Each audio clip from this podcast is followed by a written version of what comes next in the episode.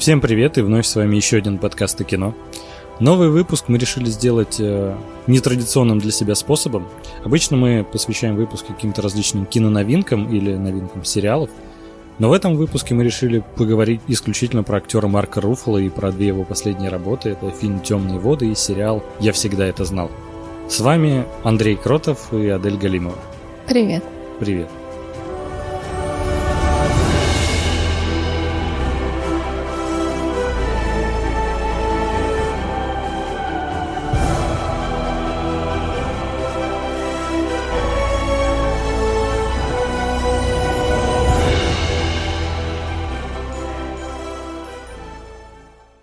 Марк Руффало.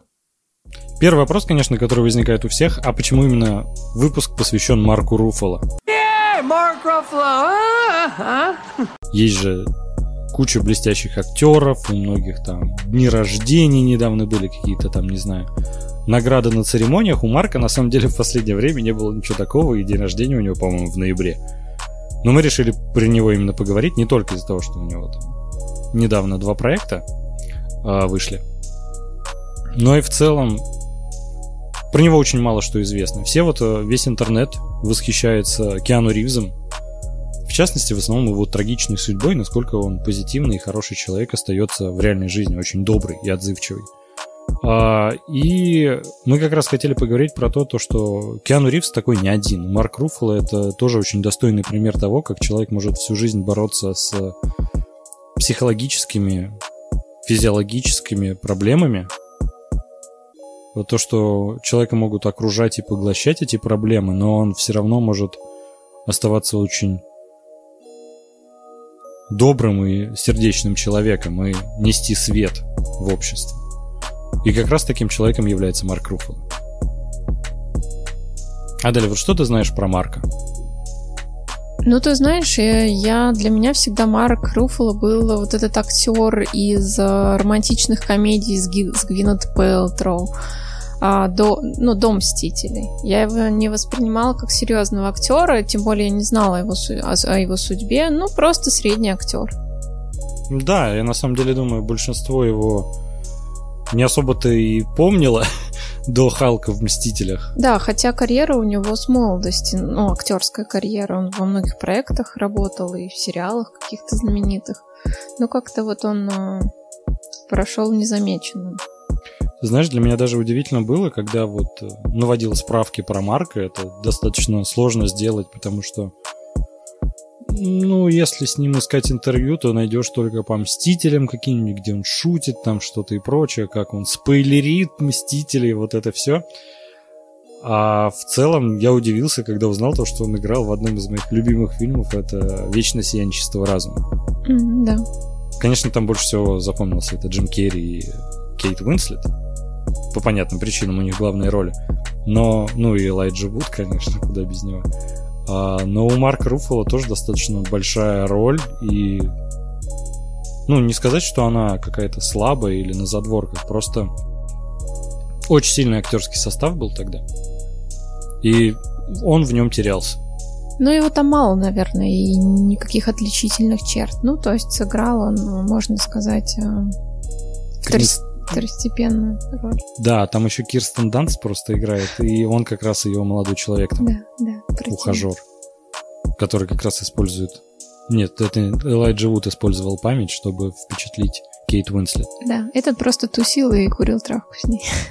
Да, но он знал то, что ей стирали не раз память, то есть он с этим сам мирился. То есть драма, на самом деле, даже для такой... Ну, наверное, это даже третьестепенная роль она такая не особо центровая, но она тоже с такой продуманной драмой, что классно. Ну да. Ну, это отдельная любовь к этому фильму, про него достаточно много можно говорить. Чем удивительна жизнь Марка Руффала? Казалось бы то, что, ну, сейчас его все знают, конечно, как Халка какого-то, если на него подписан кто-то в Инстаграме там или в других соцсетях, знают его как такого эко-активиста, который э, старается добиться справедливости по многим там судебным делам, делам корпорации и прочее. Как раз этому посвящена и последняя, одна из последних его работ, фильм «Темные воды», но про него мы поговорим чуть позднее. у него, кстати, еще очень яркая гражданская позиция в свое время. Он а, выступал против а, войны в Ираке, правительства Буша, таких моментов. То есть а, человек заботится о, об обществе, и его волнуют глобальные проблемы, не только внутри, какие-то семейные либо карьерные, как это часто бывает. Это очень приятно. А по поводу экологии, я знаю, что у него есть компания по очищению воды. Я не помню, как она называется, но вот да, действительно беспокоит его такие глобальные вопросы. И это очень классно, то, что его активная гражданская позиция настолько активна, тут как раз очень хорошо подойдет сравнение с нашей политической жизнью, российской, то, что как многих политических деятелей просто обвиняют в каких-то несуществующих преступлениях, в одно время э, за Марком Руффало специально следили ФБР, там ЦРУ, не помню кто, потому что, ну, его приравняли к террористу. Его официально обвиняли в террористической деятельности, потому что, опять же, он просто проявлял свою гражданскую позицию, но нужно было, как это часто, к сожалению, бывает, когда ну, правительство не может заставить человека замолчать. Да, оно принимает страшные меры против человека. И вот тут, конечно, медийность Марка ему во многом помогла. И, конечно, эти обвинения никуда дальше не пошли, и они, по-моему, были закрыты, точно не уверен. Но смысл в том, то, что Марк Руффало официально был террористом вот, ну, в Америке. Вот настолько у него активная гражданская позиция, что отдельно заслуживает уважения. Начать разговор про Марка Руффало хотелось бы, конечно, с детства. Э, забегая вперед э, к его проекту Э, он продюсером являлся проекта «Я всегда это знал». А, там речь идет про двух братьев-близнецов итальянского происхождения, дед которых был итальянцем, который приехал в, Америке, в Америку, чтобы строить, собственно, свою карьеру. И это очень близко Марку, потому что у него, опять же, есть итальянские корни. Его дед тоже из Италии приехал в Америку, чтобы строить свою карьеру. И даже есть такая параллель, то что э, один из героев Марка, Марк там играет близнецов, Э, он был маляром, красил дома. И как раз его дед, когда приехал, ну, уже в реальной жизни, а, когда его дед приехал в Америку, он как раз занимался тем, то, что был маляром и красил дома. То есть э, чувствуется, как, насколько личным на самом деле был этот проект. Но, опять же, про него мы поговорим чуть позже. Ну и вот я в некоторых интервью читала о том, как а, для Марка Руфала важна семья, институт семьи, их так воспитывали. И вот эта связь с поколениями, на которую ты проецируешь свою жизнь, а для него тоже является очень важным моментом. Поэтому узнать его прошлое и откуда он родом тоже важно. Конечно, когда начинаешь говорить про какого-нибудь человека, лучше всего начать с его детства, с его семьи откуда, собственно, э, его корни, откуда все ноги растут. Э, и Марк достаточно из бедной семьи, ну, как сказать, э, его отец был бизнесменом, таким не очень удачливым, про которого Марк всегда говорил то, что его отец был художником, который никогда не находил свою художественную форму. Такой очень поэтичный и понимающий подход. Но помимо Марка в семье еще было у него две сестры и брат. А мама была у него обычным парикмахером. Ну да, из-за достаточно необеспеченной семьи не хватало звезд неба. То есть, когда понимаешь, э, до чего он сейчас, до какого уровня он дорос, отдельно начинаешь его за это уважать. Забегая немного вперед, э, жизнь Марка наполнена просто безумным количеством событий, которые, в которые сложно поверить. Э, во многом его жизнь, в принципе, похожа на какой-нибудь фильм-драму с такой жестокой моралью. И после всего этого начинаешь его уважать не меньше, чем Киану Ривза, про которого мы как раз начали. Ну да, я задумываюсь о том, э, ну да, конечно, много может произойти и действительно страшных событий, а, но больше всего меня Удивляет то, как человек э, смог перебороть, пережить и дальше работать и завести свою семью и прочее. Вот э, именно столько силы в нем собрал, собралось э, для преодоления таких проблем. Да, просто когда там думаешь про некоторых актеров, у которых там родители, деды, прадеды, известные там киноделы, режиссеры, актеры, сценаристы, то, ну, скажем так, ты понимаешь, что путь был не таким сложным, как для многих неизвестных актеров. Марк является хорошим примером того, как можно преодолеть все трудности и прийти к своей цели. В частности, к примеру, в школе он достаточно неплохо учился, ему предложили, э, сказали то, что у него есть неплохой шанс поступить э, в университет э, со стипендией, но он все-таки решил то, что он станет актером в погоне за своей мечтой. Он снял тогда квартиру вместе с двумя друзьями и своим братом. Они погодки. Их называют еще итальянскими близнецами. Часто называли.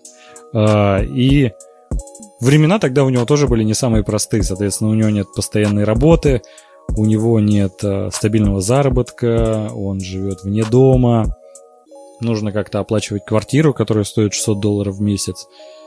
И он рассказывал, как они с братом, к примеру, брат приготовит гигантскую миску из макарон с тунцом, и они ее ели всю неделю. Он вспоминает об этом как о лучших и сразу худших временах. Ну, когда на пути к своей цели человек идет, и часто у него происходит такое, то что он переживает, как он изначально думает, худшие времена, но потом он вспоминает о них с такой доброй и счастливой улыбкой, то что времена-то были на самом деле не такие плохие, как тогда казалось. Помимо этого, ну, Марк пытался у него было куча кинопроб, порядка 800. То есть вот столько он прошел кинопроб в надежде получить э, хорошую роль, но не особо получалось. Ему приходилось работать ассистентом официанта. То есть даже не официантом, а ассистентом официанта. Вот настолько все плохо было. Разве он не работал барменом потом? Но он потом работал и барменом. У него много работ вообще было очень даже. Смысл в том, то, что э, можно подумать, глядя сейчас на Марка, то, что он всегда сохранял такой внутренний оптимизм, то, что всегда верил, то, что добьется успеха и все вот это прочее, но на самом деле это не так. Роль Халка он получил вполне заслуженно, потому что всю свою молодость он боролся с постоянным гневом и депрессией. Всю свою жизнь, на самом деле, он борется с депрессией, и э, в молодости он его часто переполнял гнев от несправедливости жизни. У него поэтому, на самом деле, сейчас такая активная гражданская позиция, и поэтому он сейчас так изо всех сил старается изменить мир к лучшему, потому что он очень долгое время сходил с ума от бессилия и от несправедливости, которая его окружала. На удивление, э, справиться со своим гневом, он уже обращался и к специалистам, э, к профессиональным психологам, чтобы как-то усмирить свой гнев, потому что даже по дому, вот квартиру, которую они снимали вместе с друзьями и братом, а часто на стенах у него были просто рандомно висели какие-то непонятные плакаты.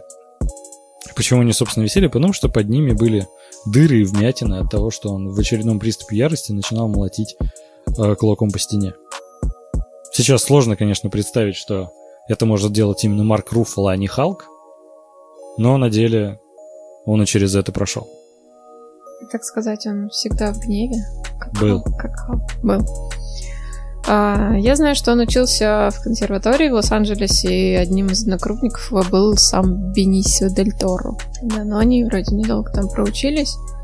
Ну и действительно, слава пришла к нему в, в начале 2000-х. У Марка Руффало целых три номинации на Оскар, но, к сожалению, ни одну из них он пока еще не получил. Помимо борьбы с гневом, Марк всю жизнь боролся и с депрессией. Он э, практически всю жизнь страдал от депрессии. В некоторые моменты он описывал, как почти был готов прыгнуть с моста. И в итоге с годами он э, нашел описание своего диагноза. Это дистемия. Это длительная затягивающая депрессия, с которой он борется, собственно, всю жизнь. Это немного шокирует, когда такие подробности узнаешь, когда с виду это такой позитивный, лучезарный человек, который просто его на съемках «Мстителей» даже называли большим медвежонком, потому что он ко всем лез постоянно обниматься. Такой прям... Ну, не знаю, как это по-другому можно описать, кроме как комочек такой доброты и любви. Ну да, это наверное, результат большой работы над собой. Да, что удивительно, он э, говорил то, что ему помогла бороться с гневом и депрессией медитация ежедневная. Если насчет там, ну, депрессии, он все-таки до сих пор от нее страдает, но уже эффективно борется с ней, то есть это нельзя сказать то, что в какой-то момент ты можешь от этого просто вылечиться и типа все станет хорошо. То с гневом у него особых проблем больше не возникало, и, как он сам говорит, помогла ему именно медитация. Он еще в молодости встретил своего давнего друга, которого он помнил исключительно по таким вызывающим событиям, как он там мог что угодно раздолбать, там постоянно заводился с полуслова, а тут он был просто спокоен, как удав, как говорится. И тот ему и рассказал то, что прям помогла именно медитация ежедневная. Как Марк ее описывает, то, что это настолько успокаивает ваш мозг и, как ни странно, замедляет время так, что вы уже не так сильно застреваете в реакциях на будничную жизнь. И именно это ему помогло, его жизнь начала меняться, удача снова к нему, можно сказать, повернулась, и мир для него в целом начал меняться. Он видел до этого в нем только несправедливость и не знал, как жить с этой болью. Какие еще удивительные, кстати, проекты есть Марка, который известен большому количеству зрителей, это, конечно, а, роль в «Остров проклятых» Марка, Мартина Скорцезе, где главную роль исполнил Леонард Ди Капри. И это, опять же, точно такая же ситуация, как из э, «Вечное сенчества разума». Я как будто об этом узнал постфактум. То есть вот когда я вспоминаю этот фильм, я в самую последнюю очередь вспоминаю, что там играл Марк Руффало. У тебя нет такого? Он настолько перевоплотился или просто не заметил? Не заметил, что это именно Марк Руффало. То есть, знаешь, его персонаж, он вроде всегда есть, он всегда на фоне, но не особо в но первых и, рядах. Имя не на первом месте, да? Да, но у него, mm-hmm. я бы не сказал, что такая прям яркая роль. Она очень значимая, но она не яркая, как по мне. Не, ну иногда и второстепенные роли могут быть яркими, и ты все равно как бы запоминаешь актера. Да, я поэтому и говорю да. то, что я не запомнил, потому что он достаточно не яркая. Ну, может быть, это свойство актера уходить незаметно. Нет, почему-то мне именно в острове проклятых запомнился он. Я его в основном почему-то помню по мемасам из острова проклятых, вот где там начало на корабле, когда Леонард Ди Каприо отворачивается и закуривает. Вот да, это. да, это. Вот там я смотрел такой, обалдеть, ты Марк Руффало.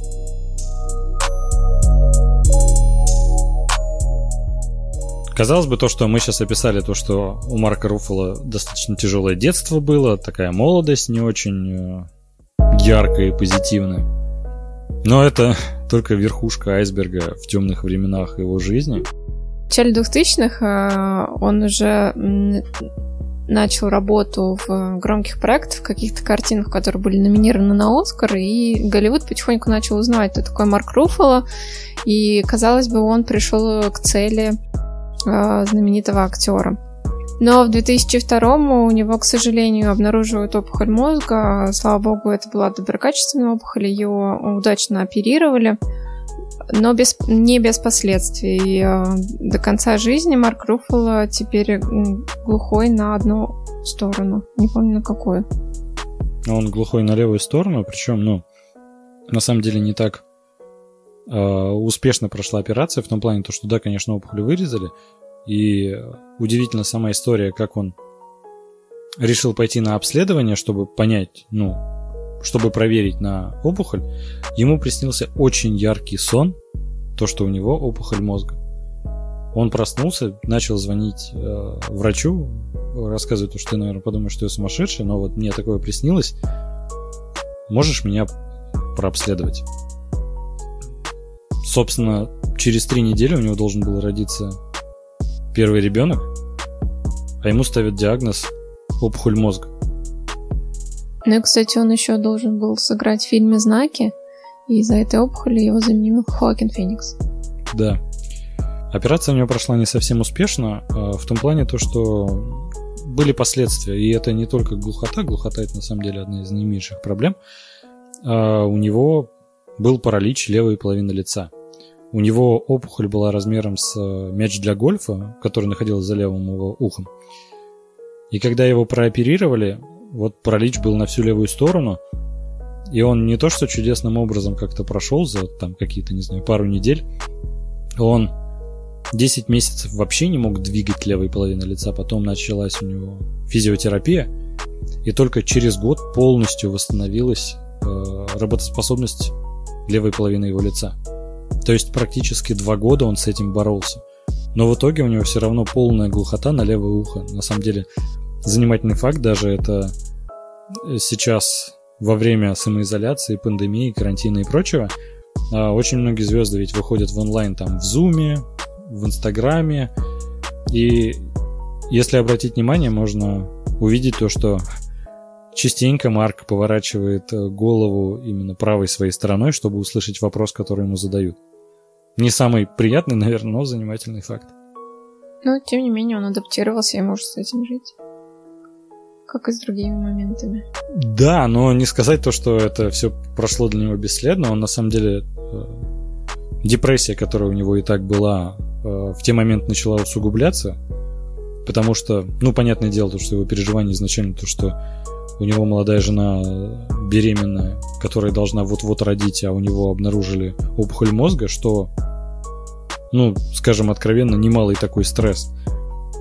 А карьера его теперь под угрозой, потому что после операции у него половина лица парализована. И, казалось бы, он только начал достигать первых каких-то успехов, и такой очень, ну, не слабый удар. Вообще, в принципе, что ему помогло, опять же, побороть депрессию в молодости – ну, не окончательно, но хотя бы уметь с этим жить. А, это смерть его друга, точнее самоубийство. Его лучший друг, который точно так же, как и Марк, страдал а, всю жизнь от хронической депрессии, в один момент не выдержал и покончил жизнь самоубийством.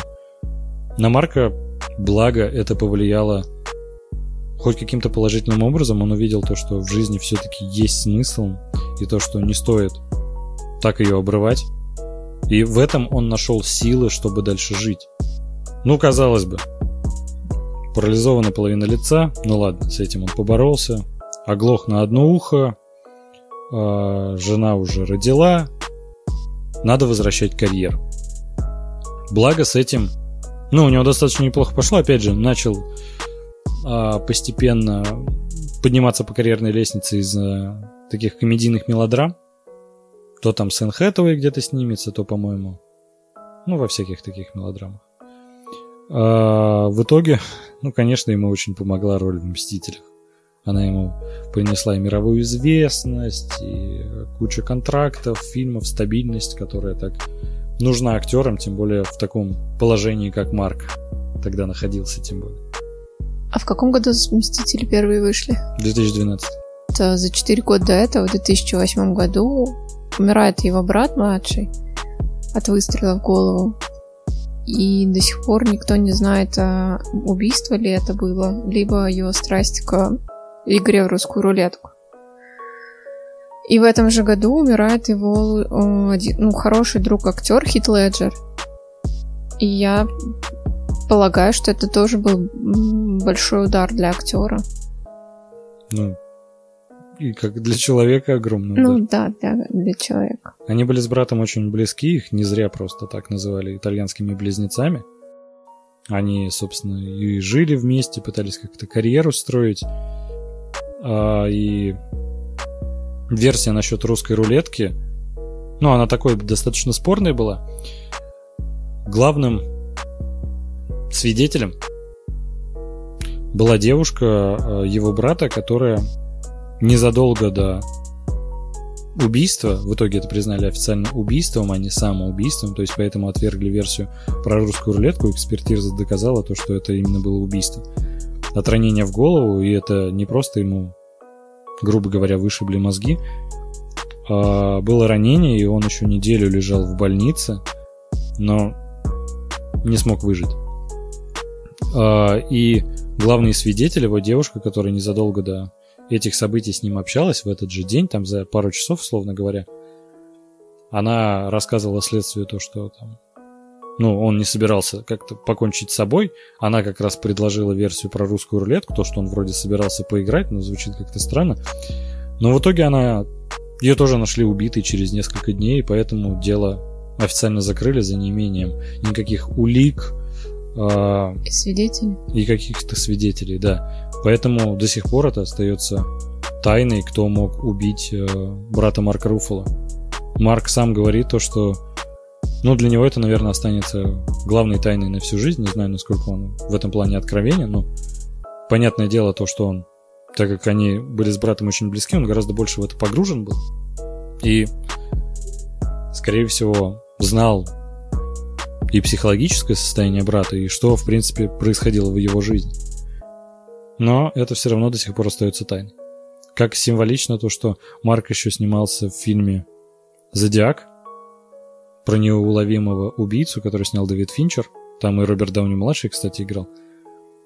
А, и там как раз тоже происходила серия убийств, и убийцу так и не поймали. Ну, основано на реальных событиях истории. И убийцу брата Марка Руффало тоже так и не поймали. Но я не думаю, что в этом случае, ну, как мне кажется, был какой-то серийный убийца, может быть, просто брат Марка Руффало, да, Это попал в какую-нибудь передрягу или компанию. И, возможно, Марк Руффало об этом знает, просто не рассказывает. Да, я поэтому и говорю то, что он отвечает на вопросы в интервью, то, что для меня это навсегда останется загадкой, которую я уже потерял веру когда-либо разгадать. Но я не уверен, насколько он в этом плане искренен. Ну, на его месте я бы сделала так же. Я бы не стала выносить из избы ссор, чтобы там ни было. Ну, Зачем? ты сейчас делаешь как будто его убийцей. Нет, э, ну, что бы там ни случилось с его братом. Ну да. Зачем? Это дело... Семейное. Угу. Так. Ой, я ошибся. Не через пару недель, а умерла главная свидетельница, которая просто подруга была, не девушкой, а она как раз умерла в 2012 году, когда вышли «Мстители». То есть в один год Марк узнал то, что официально дело закрыли и никто не будет расследовать именно убийство его брата. И пришла мировая слава.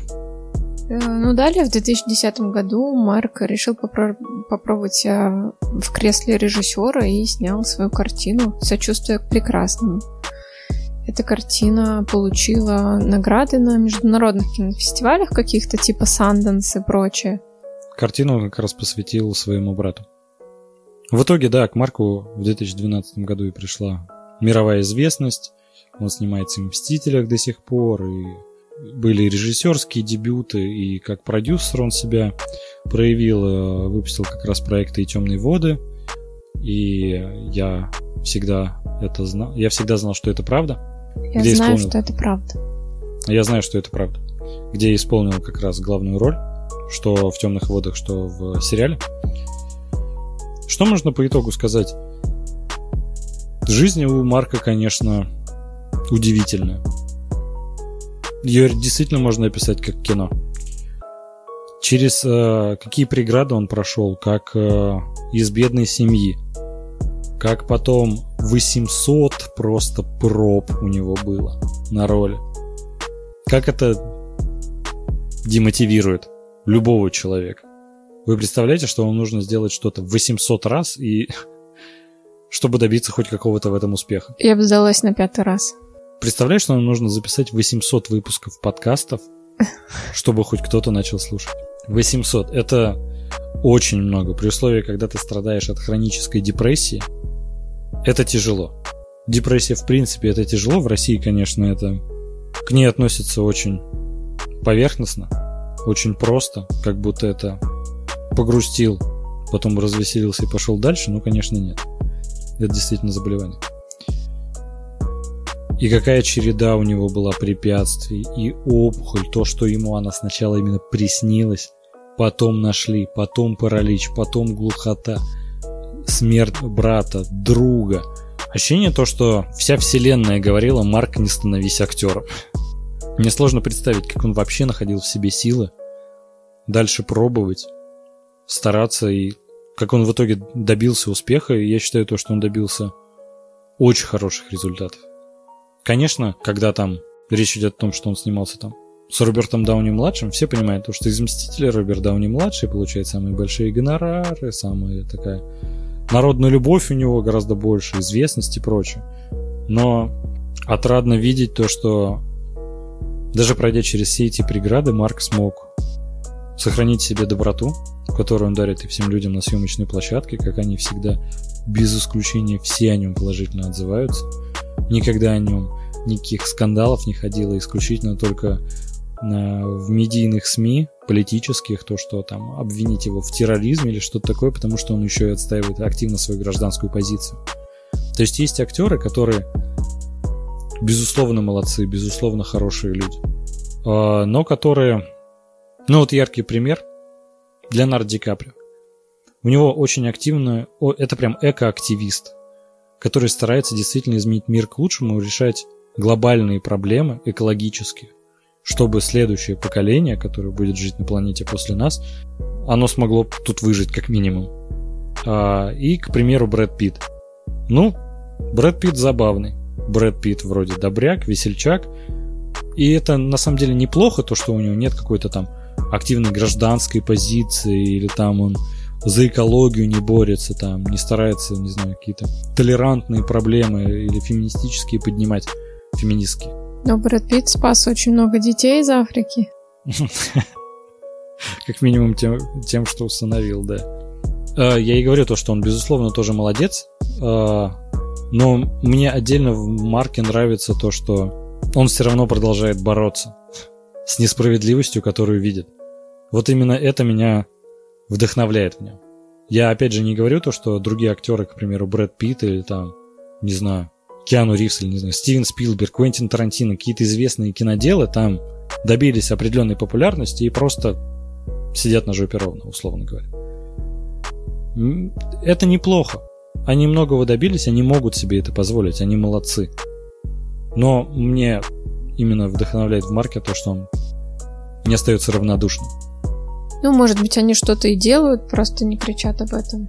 Мы же не можем знать. Я думаю, что каждый каждая знаменитость в Голливуде занимается какой-то благотворительностью или бьется за что-то. Да, вполне. Может, я это, это, это часть их жизни. Вполне логично. Я думаю, дальше мы переместимся э, к фильму Темные воды, так как он вышел пораньше, чем сериал Я всегда знал, что это правда. Угу.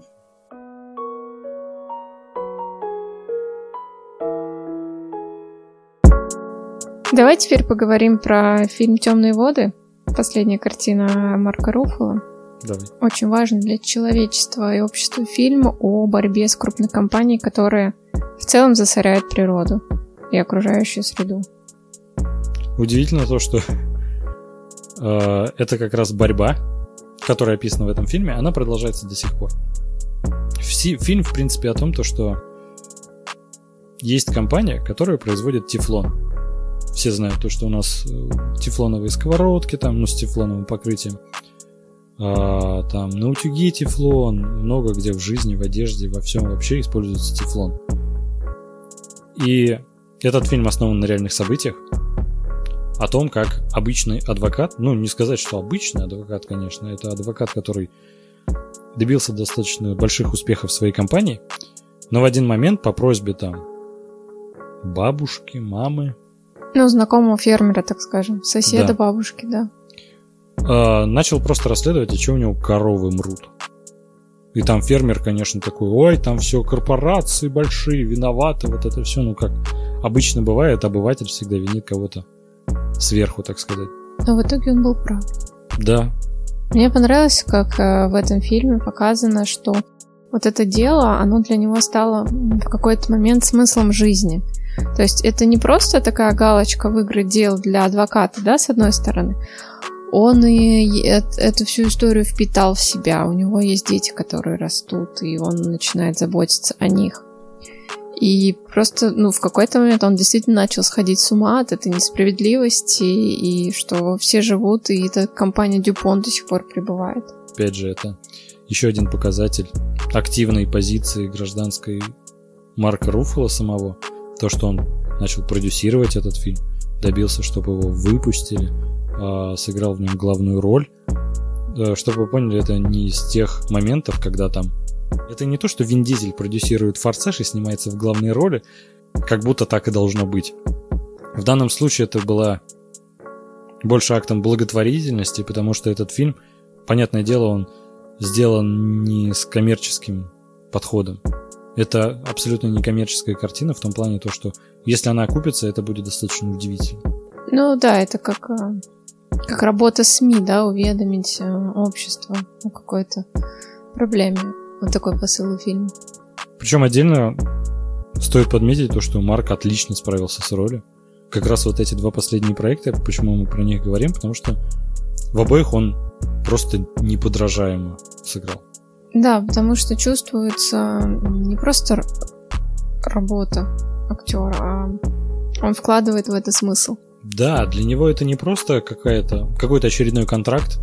Мне нравится то, что Марк Руффало уже смог достичь того уровня, когда ему не нужно э, бегать по пробам каким-то, условно говоря, а то, что он может сам продюсировать фильмы, которые считает важными для общества в целом. Ну, какие-то работы. И это может быть как э, темные воды, как борьба, в принципе, с крупной корпорацией, которая просто убивает всех людей на Земле. Или же это может быть очень личная и трагичная история, как в сериале «Я всегда знаю, что...» Я всегда знал, что это правда. Я знаю, что это правда. Что отдельно мне хотелось бы отметить э, в фильме «Темные воды», очень хорошо проработан сценарий и сюжет. Есть несколько драматических моментов, от которых у меня практически слезы на глаза наворачивались.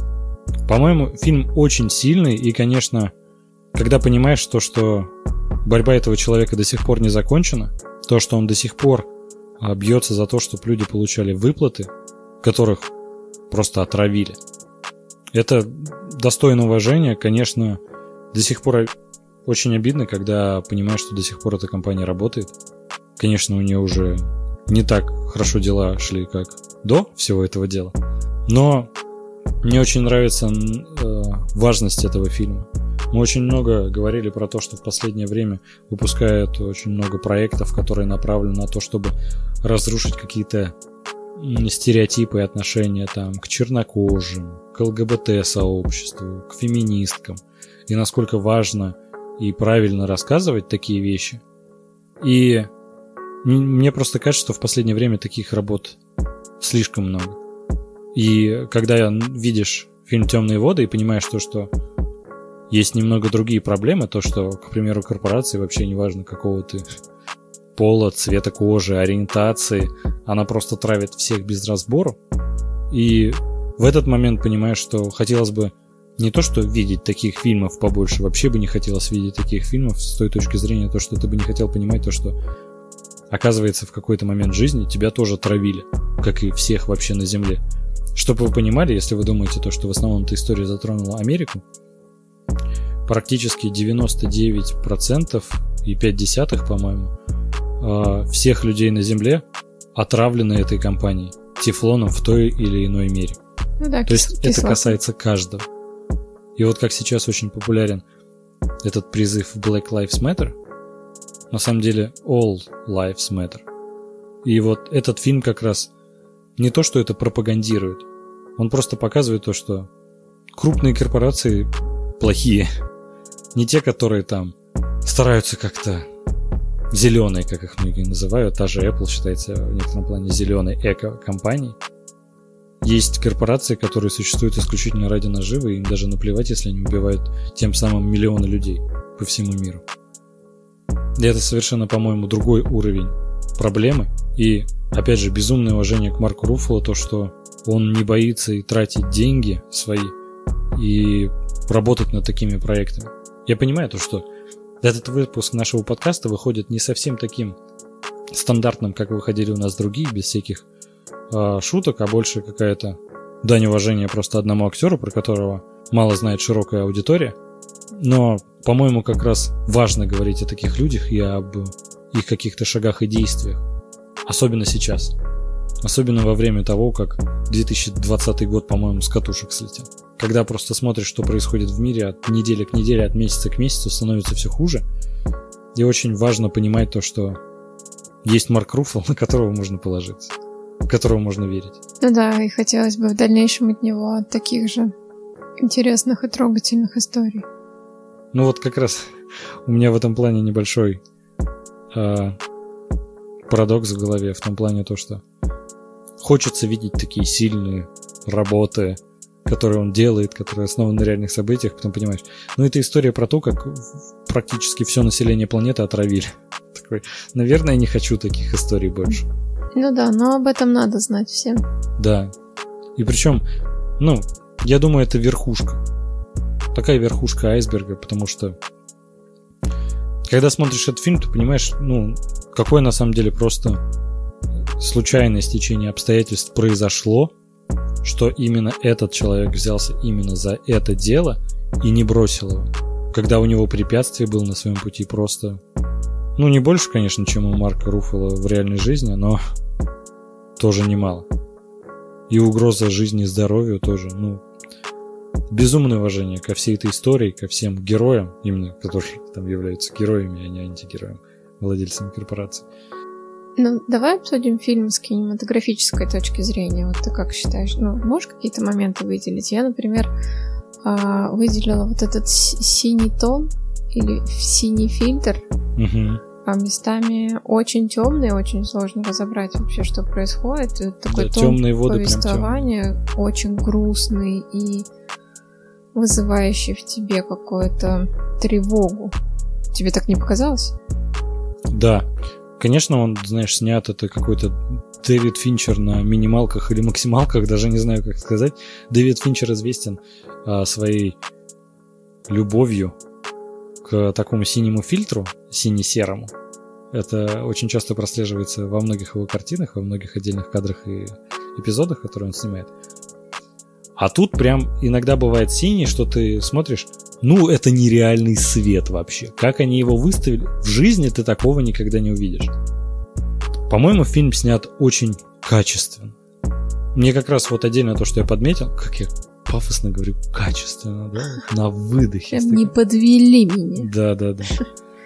Ой, ну вот. А мне, конечно, очень понравились драматические моменты. Они на меня произвели очень сильное впечатление. И как раз отрадно, когда ты понимаешь, что ты смотришь. Ну, конечно, не документальный фильм, но э, во многом я в этом плане доверяю Марку Руффало. Фильм основан на реальных событиях, чем вообще... Как я ска- скачу просто с мысли на мысль, и иногда не могу угнаться за своей головой. Многие фильмы... Возможно. Многие фильмы, основанные на реальных событиях, славятся тем, то, что они настолько частично основаны на реальных событиях, что в них 99% вымысла. Очень многие фильмы этим грешат. А, есть даже определенные ребята в интернете, определенный ресурс, где они размещают а, про, по хронометражу, отделяют, что было в реальной жизни, что было вымыслом, ну, что прям докручено абсолютно, а что, типа, ну, что просто сделали для кино, условно говоря. Ну, то есть условности для кино они могут быть, когда ты все равно за основу взял что-то правдоподобное. И многие фильмы как раз там, условно говоря, если наберется 5%, это еще не такой плохой фильм.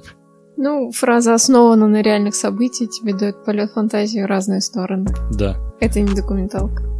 И в этом плане я во многом доверяю Марку Руффало, в том плане то, что он и продюсером является, и вписался очень сильно в этот проект то, что тут нам преподнесли историю во многом очень правдоподобно. В этом я как раз не сомневаюсь и отрадно видеть то, что история, основанная на реальных событиях, настолько правдоподобная и настолько качественно снята. Ну да, здесь ты не видишь художественных преувеличений, приукрашений, как их называется. Ну то есть все очень настоящее. Да. Да, за это, конечно, плюс. Причем его интересно смотреть. Вот это э, у многих отношений к документальным фильмам, к примеру, каким-то, то, что они очень нудные. Вот эту документалочку сейчас посмотрю и, ой, она, я лучше посплю, лучше посмотрю что-то развлекательное. Тут такого нет. Это действительно с точки зрения сценария, режиссуры, игры актеров, работы оператора, очень качественный продукт. Вот это мне отдельно понравилось. Энн Хэтэуэй потрясающе тоже сыграл. Да, она хорошая актриса. Ее мало, конечно, было. И я не люблю вот эти роли да, домохозяек повернутых. Угу. Но в какой-то момент она его понимает, она, ну, она задает ему прямой вопрос, как это тебя касается, ты вообще там не думаешь о семье, я тут уже с двумя детьми одна, еле как справляюсь. И он ей доступно объясняет, как это касается семьи, это очень важно. Мне отдельно, знаешь, очень э, момент понравился. Меня бесил ее персонаж весь фильм, э, но во второй половине, когда он там что-то спрашивает про детей, когда они завтракали, она им говорит, там что-то они то ли не ходят уже на этот кружок, то ли они там не учатся, то ли что-то. И она начинает рассказывать, что происходит в семье, и, ну, тебе этого, конечно, не показывают, потому что, ну, основное э, повествование вращается исключительно вокруг вот э, всей этой корпорации, Дюпон, Тефлона, отравлений, как к этому пришли, как с этим разбирались. И в этот момент очень хорошо показывают, как он на самом деле. Ну, то есть тебе это специально не показывают, чтобы ты прочувствовал, насколько это для Э, человека в тот момент, когда этому рассказывают, тоже в новинку. То, что «а ты не тут, ты занимаешься исключительно только своим делом». И в этот момент понимаешь, что ну это не она психованная, а он ну, очень углубился в эту проблему. Он только ей живет. И в этот момент я начал проникаться каким-то сочувствием. Я понимаю, насколько это ну, конечно, я не понимаю, я только имею представление какое-то, что я могу представить, насколько это тяжело было его жене на самом деле переживать все это. Когда ты сам носишь в себе уже информацию, то, что тебя и твоих детей отравили. Вот уже прям сразу, при рождении, они уже отравлены. Из-за какой-то корпорации просто. Не то, что там не знаю, э, война какая-то там была и прочее, какой-то несчастный случай произошел. Нет, тебя просто специально травили за твои же деньги. И э, в конце, когда она она критикует главного героя, но она всегда во всем его поддерживает и на его стороне по отношению к другим людям и к внешнему миру. И понимаешь, что, ну, такой должен быть брак. Когда ты можешь э, смело, откровенно в лицо сказать своему партнеру, что тебе не нравится, но для всех остальных бороться вот прям до последнего. Ну да, я, кстати, в какой-то момент подумала, что она уйдет от него, или они разведутся, он останется один с этой проблемой. Но вот э, как ее персонаж повернулся, и как бы они стали таким единым целым, можно сказать, мне это очень понравилось. Ну, это опять-таки очень жизненно. Типа. Я бы, ты знаешь, не сказал, что она в какой-то определенный момент прям повернулась. Она всегда как будто была на его стороне, нам просто это не показывали. И в конце просто специально, чтобы... Ну, ты думал то, что там жена еще дома его пилит, со всех сторон плохо, и то, что э, как раз показали, она всегда была на его стороне. Просто он, считаю, уходил из семьи вот именно в работу. Ну да, не договаривал какие-то моменты. Да, и вот мне как раз момент очень понравился в том плане, то, что он и жизненный, то, что ты можешь во что-то погружаться и не замечать, что происходит вокруг. И как раз, ну, чуть ли не эталонная жена оказалась, когда, ну, опять же, две трети фильма я ее прям ненавидел. То, что... А, когда он ей рассказывает, что нас травят, она такая, ты понимаешь, что ты мне говоришь? Я беременна там через неделю, условно говоря, рожать там через месяц. И ты говоришь, что вся наша семья отравлена. Он такой, нет, вообще все, все на земле.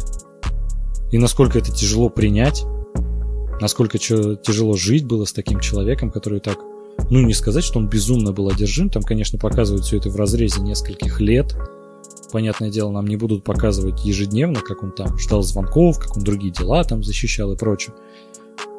Но понятно то, что он очень был... Как он очень погрузился в это дело и во весь этот процесс.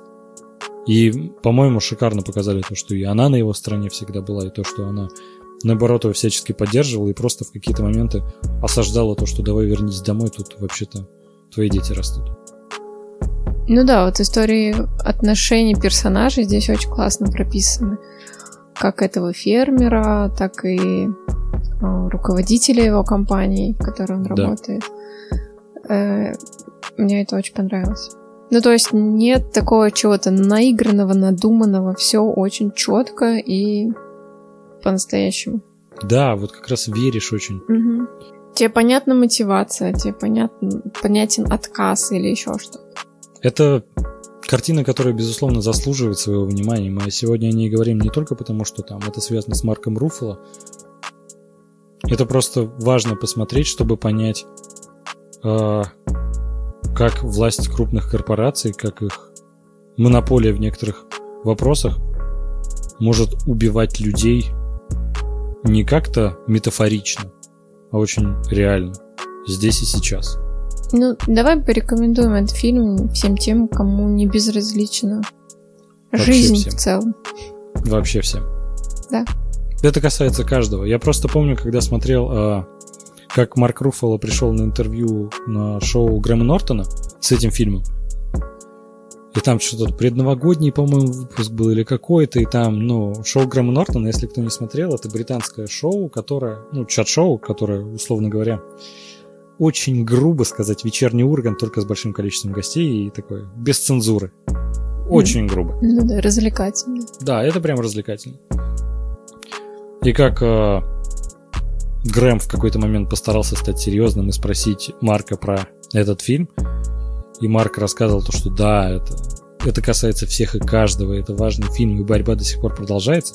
Но когда этому уделили всего там минуту-две разговора, и дальше понеслась вот эта веселье, скажем так, то понимаешь, что, наверное, в рамках промо-компании идти на шоу Грэма Нортона с этим фильмом, возможно... Ну, хотя мы с тобой, мне кажется, именно тогда услышали про этот фильм и заинтересовались. Когда он... Э, вот меня потрясло, когда он рассказал, что э, и до сих пор борьба ведется. И сидел в зале персонаж, которого он играл, этот адвокат. Да. Ну и меня заинтересовал. Конечно, в рамках этого шоу было не так весело. ну, то есть, ну, да. это серьезная тема. Возможно, как раз это, знаешь, как и выпуск нашего подкаста, когда у нас все такие, ну, не сказать, что все у нас, конечно, веселые и забавные, а, но этот мы стараемся максимально достаточно серьезные и важные темы проговорить. А может быть, он зайдет. Хотелось бы, чтобы хоть какой-то. В отличие от остальных. Ну и да, возможно, как раз то, что он пришел на шоу Грэма Нортона, э, популярное развлекательное шоу, это хорошо, потому что они обсудили это и рассказали большому количеству людей по всему миру. У нас, конечно же, по российскому телевидению не показывают шоу Грэма Нортона, и ты в интернете его в прямой трансляции не найдешь. Но в записи с субтитрами, с переводом можно. То есть по всему миру люди узнали ну и, конечно, фильмы шел и в нашем прокате по всему миру. Что, ну, конечно, хорошо, но просто снять и выпустить фильм – это половина работы. Другая половина работы – это прорекламировать его, чтобы люди на него пришли. Ну, я хотела сказать, что я думаю, что Марк Руффало при любом удобном случае упоминал об этой проблеме во всех там The Morning Show, еще где-нибудь, а, где он был приглашен. И я надеюсь, что от этого аудитория возросла, и люди как-то задумались над этой проблемой. Я бы даже хотел, чтобы он взрослел на этом фильме. Ну, это не коммерческое кино. Ну, это, конечно, относительно некоммерческое кино. Это все-таки выпустила студия, организовала мировой прокат, дубляж по всему миру. Те же пресс-конференции, э, ну, не пресс-конференции, а участие в популярных шоу, где рассказывают про этот фильм. Конечно, вложено большое количество денег, и, конечно, они планируют с него собрать какой-то доход. И поддерживаю их обеими руками. За этот фильм я заплатил. Я не пошел на него в кино, потому что самоизоляция и карантин по логичным причинам. Хотя я не знаю, когда он шел в прокате, но не суть. Я его купил на кинопоиске. Пусть за один рубль, но я его купил. Ну, то есть его же купил кинопоиск, поэтому в этой истории хочется поддерживать всех, кто об этом рассказывает. А я вот раз сейчас думаю, он выходил вообще в кинотеатр? Да. Да? Ну. Дубляж у него есть. А, ну может из-за карантина его выпустили сразу в цифровом? Да, вот я о том же. Ну что, перейдем к сериалу. Я знаю, что это правда. Ну точно не я всегда знал, что это правда. Тупое название.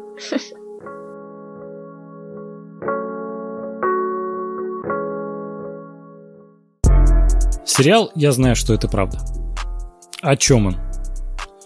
Первый вопрос, который у всех возникает, все пытался я где-то э, прочитать какой-то синопсис, описание, чтобы, собственно, понять, смотреть его или нет, заслуживает ли он интереса.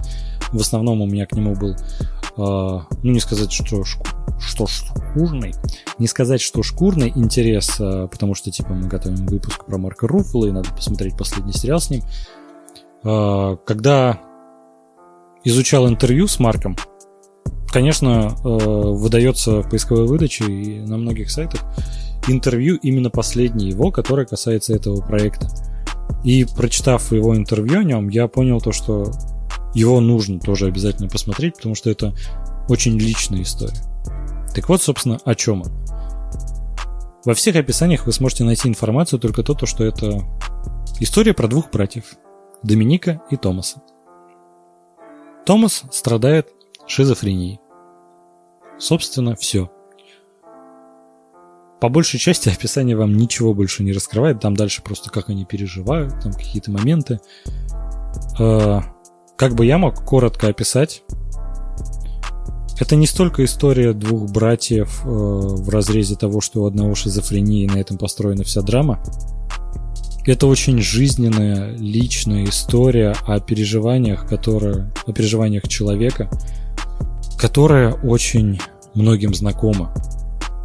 То есть тут, э, если вы думаете, ну у меня нет брата-близнеца больного шизофренией, мне незачем это смотреть. А, нет, там больше личная история переживания одного человека, по большому счету. И драма в его жизни, его непростой судьбе, которая как раз знакома всем и каждому. Я думаю, что в этом сериале проблемы, которые затрагиваются, они так или иначе могут трансформироваться в совершенно другие. А тут важно, как а, человек живет с этим. Ну, то есть у каждого из нас есть проблемы разных масштабов.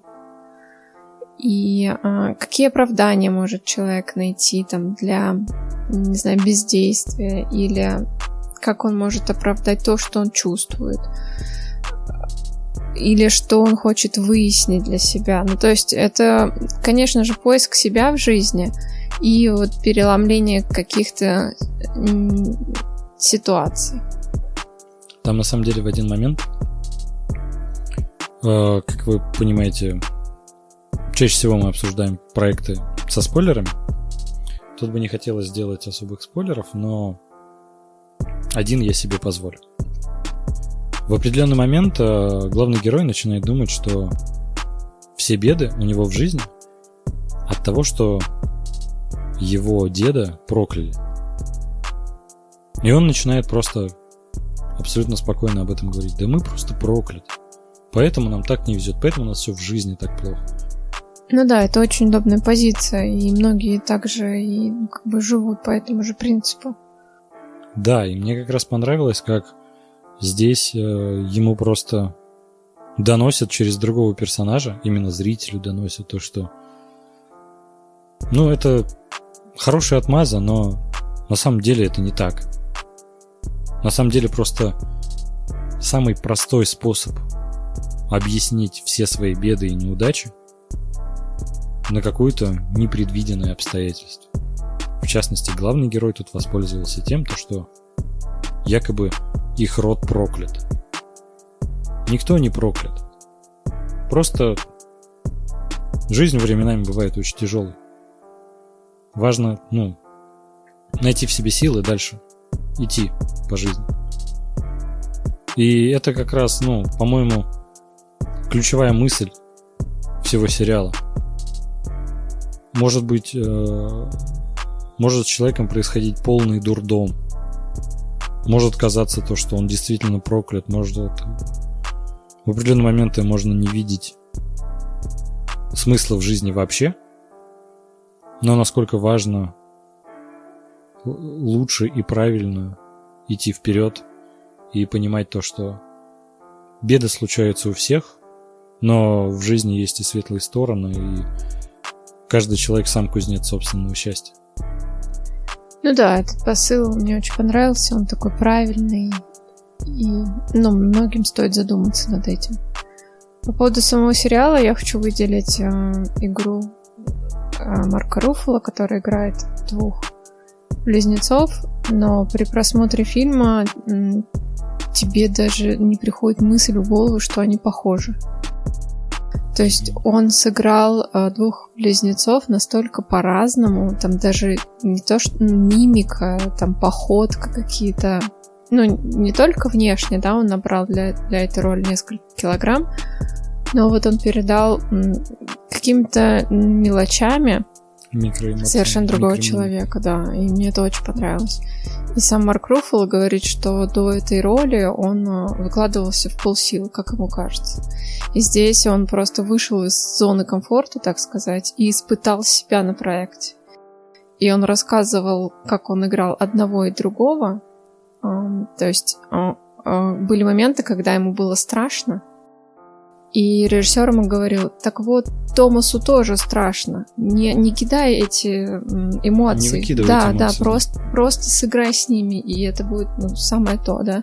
Или если он сомневается, он не уверен, или там еще что-то, он э, играет Доминика. Угу. И это получилось действительно, мне кажется, откровенно для него работа.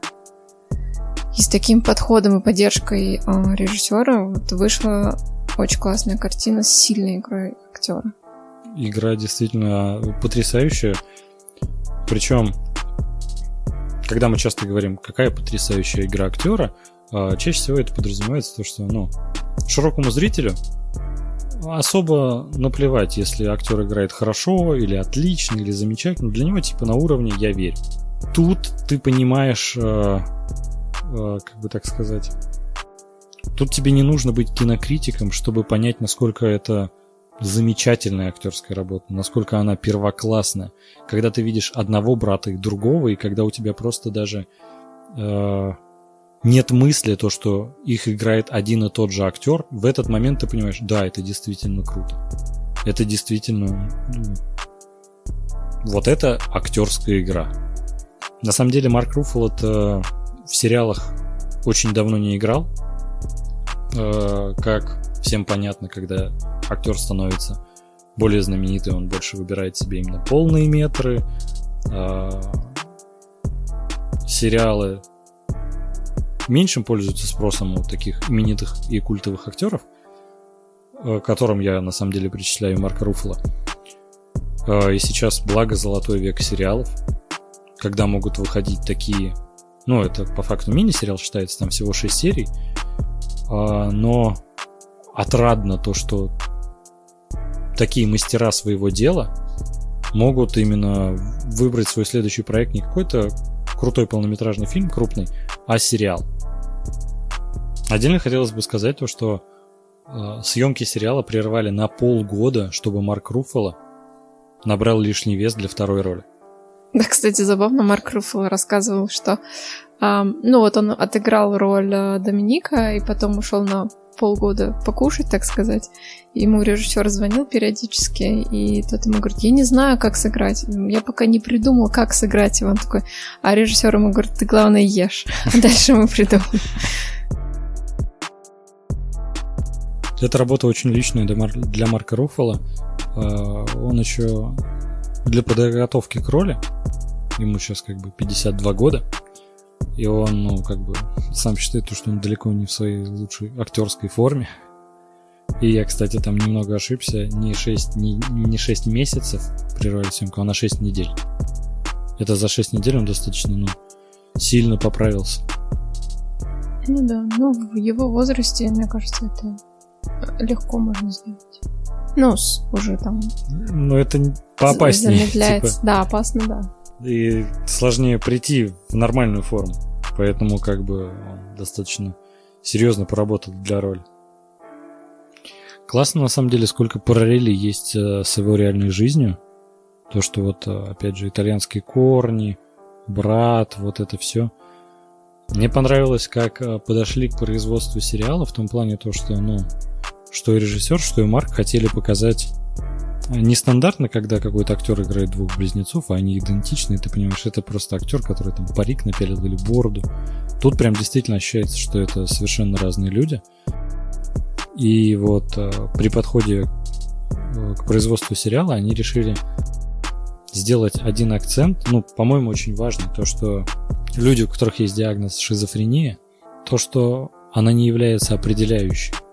Ну, то есть, знаешь, а, в Томасе, в персонаже, чувствовался человек. Ты можешь его все равно описать. То есть это не является для него шизофрения определяющей.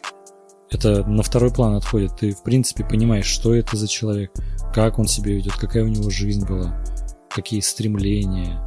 И в итоге, конечно, нам показывают, когда они уже в таком достаточно зрелом возрасте, то есть они взрослые мужчины, и там уже, конечно, болезнь прогрессирует, и от первоначальной личности, который был Томас, мало что остается, но все еще чувствуется, что это в первую очередь человек. Мне еще понравился тот факт, что у них на съемках был а, как называется, специалист, консультант. Да, технический специалист.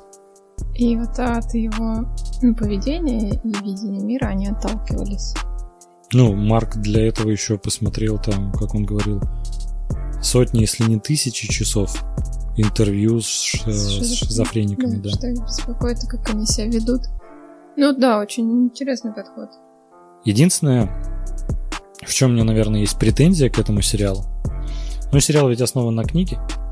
А, и изначально события, которые нам показывают в первой серии, как завязка всего сериала, ну, мини-сериала, а, достаточно такие динамические события происходят. Но весь дух повествования сериала, он не такой. Там не происходит такое количество экшен-событий, которые произошли в первой серии. И это может немного обмануть ожидания зрителя. Ну, как раз наоборот, наверное, такой прием, когда на тебя наваливается куча проблем, а потом показывают, как ты не то, что их решаешь, как ты живешь с ними, что ты понимаешь, ну, извлекаешь из этих проблем, да? Это же не сразу приходит, а постепенно. Ну и также показано в сериале. Я с тобой полностью согласен, то есть, по-моему, это отлично работает, но у меня просто, опять же, те же опасения, которые я выказывал по поводу Великой, то, что э, изначально, как нам показывают и героев, и какой дух повествования идет, он может в итоге создать определенное ожидание у зрителя. Mm-hmm. И когда зритель в итоге столкнется с тем, то, что в реальности, ну, по ходу дела, сюжета э, не соответствует его ожиданиям, то, что он уже спрогнозировал в первой серии, то это может оттолкнуть. Опять же, если досмотреть, по-моему, да, это как раз все встает на свои места, то, что иногда бывают, условно говоря, моменты в жизни, когда происходят события за событием, все буквально в один момент, и все э, неординарные. Ну, например, мне ну, очень нравится, когда ну, ты начинаешь сериал смотреть, и ты настраиваешься на какой-то лад, а потом он смещается, ну, центр смещается в другое русло. Ну, это не, не твист, конечно, а вот, вот именно вот это перемещение, и ты уже опять перестраиваешься. Мне нравится этот прием, не знаю, многих ли это оттолкнет, но хочется сказать, что вот э, после просмотра первой серии конкретно у меня еще осталось такое послевкусие, и э, в виде каких-то раздумываний философских, знаешь, э, задумывания о чем-то, ну не знаю, как сказать, переосмысление, может быть, каких-то своих ценностей. И, в принципе, я думаю, это каждого затронет. Неважно, что там происходит у вас в жизни. Мне очень нравится, как здесь очень органично показаны взаимоотношения тоже людей. Да, там с его отчимом, с его женой. Сколько они пережили и насколько ей, наверное, сложно быть с ним, но ты понимаешь ее и и понимаешь, что она чувствует. Ну, то, что у нее есть чувство к нему. И там, там у него есть девушка, которой он безразличен, и ты ее тоже понимаешь, да. А, вот все такое очень жизненно натуральное. Да, вот я как раз и говорю, сериал в первую очередь он про жизнь в целом. Не стоит поэтому заострять внимание то, что там один брат болен шизофренией. Там просто показана череда препятствий, не знаю, несчастных случаев, просто каких-то проблем жизненных, которые появляются на самом деле э, на пути у каждого. В целом классно то, что персонаж живой. Знаешь, иногда, когда смотришь некоторые фильмы и сериалы, возникает ощущение то, что э, главный герой до момента событий, которых рассказывают в проекте, находился в вакууме, у которого нет друзей, нет ничего, и тут у него там появляются какие-то друзья, знакомые все вот это прочее, и типа до этого как будто он нигде не был, ни с кем не общался. То тут э, вот эти моменты флешбеков, которые есть, которые рассказывают предысторию, они делают э, очень настоящий. Ну да, прошлое гармонирует очень с настоящим, и ты видишь следственно-причинную связь. Как да. Называется. Это прям очень, очень отлично сделано. А что ты можешь сказать, опять же, насчет э, формата съемки, манеры съемки? Ну, тут тоже есть вот этот холодный фильтр, потому что тут, наверное, даже схожий такой тон повествования, все-таки это не развлекательное кино, хотя э, есть моменты воспоминаний ярких э, с теплыми, с теплым светом, да, когда все более-менее хорошо. Угу. И мне вообще показалось, что вот к концу э, сериала он стал еще темнее. Ну, то есть э, там есть некоторые моменты, там водопада, и все так прям очень холодно. Классно, когда картинка тебе может передать настроение. Да, это здорово. Это прям мастерство отдельно. Че очень хорошо, опять же, э, сделан этот проект, так же, как и «Темные воды». По паре кадров можно передать настроение, это классно. В каком состоянии находится главный герой, э, что сейчас происходит в его жизни – какие эмоции он испытывает. Отдельно мне понравилось, ну, как я уже говорил, насколько близка эта история Марку Руффало, как он подошел к процессу съемки. Потому что, ну, удивительно, он в 52 думал такой, ну, у меня типа все. Я себя как актер изжил, условно говоря, и как его режиссер постоянно заставлял выходить из зоны комфорта и как это пошло на пользу и самому Марку, и проекту, и всему на свете. Ну да, от этого чувствуется именно такой трепет его к, к этим проектам.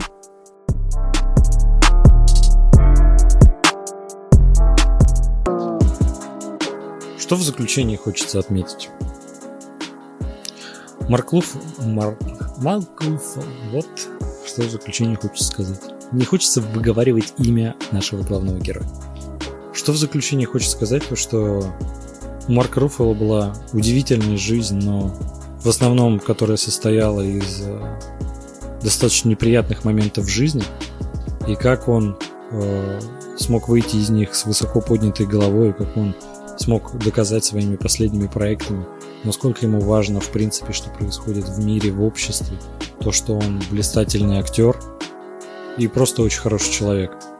Именно поэтому мы решили посвятить ему выпуск, потому что хотелось бы, чтобы люди тоже в большинстве своем обращали на это внимание. На то, что происходит вокруг, на то, как нужно переживать некоторые жизненные передряги. Ну да, не зацикливаться только на себе и своем окружении, потому что начиная с себя мы изменим весь мир. Да, очень хорошая мысль. На этом все. Слушайте нас на Apple подкастах, SoundCloud, Spotify, подкастах ВКонтакте, Яндекс Музыки. И Google. Google подкастах, да, мы же теперь есть везде. Оставляйте комментарии, лайки, 5 звезд, что угодно. Делитесь с нами обратной связью, как вам. На чем нам еще стоит работать, чему посвятить будущие выпуски. И высказывайте свое мнение о существующих, нам это важно. Ладно, ребят, всем пока. Пока.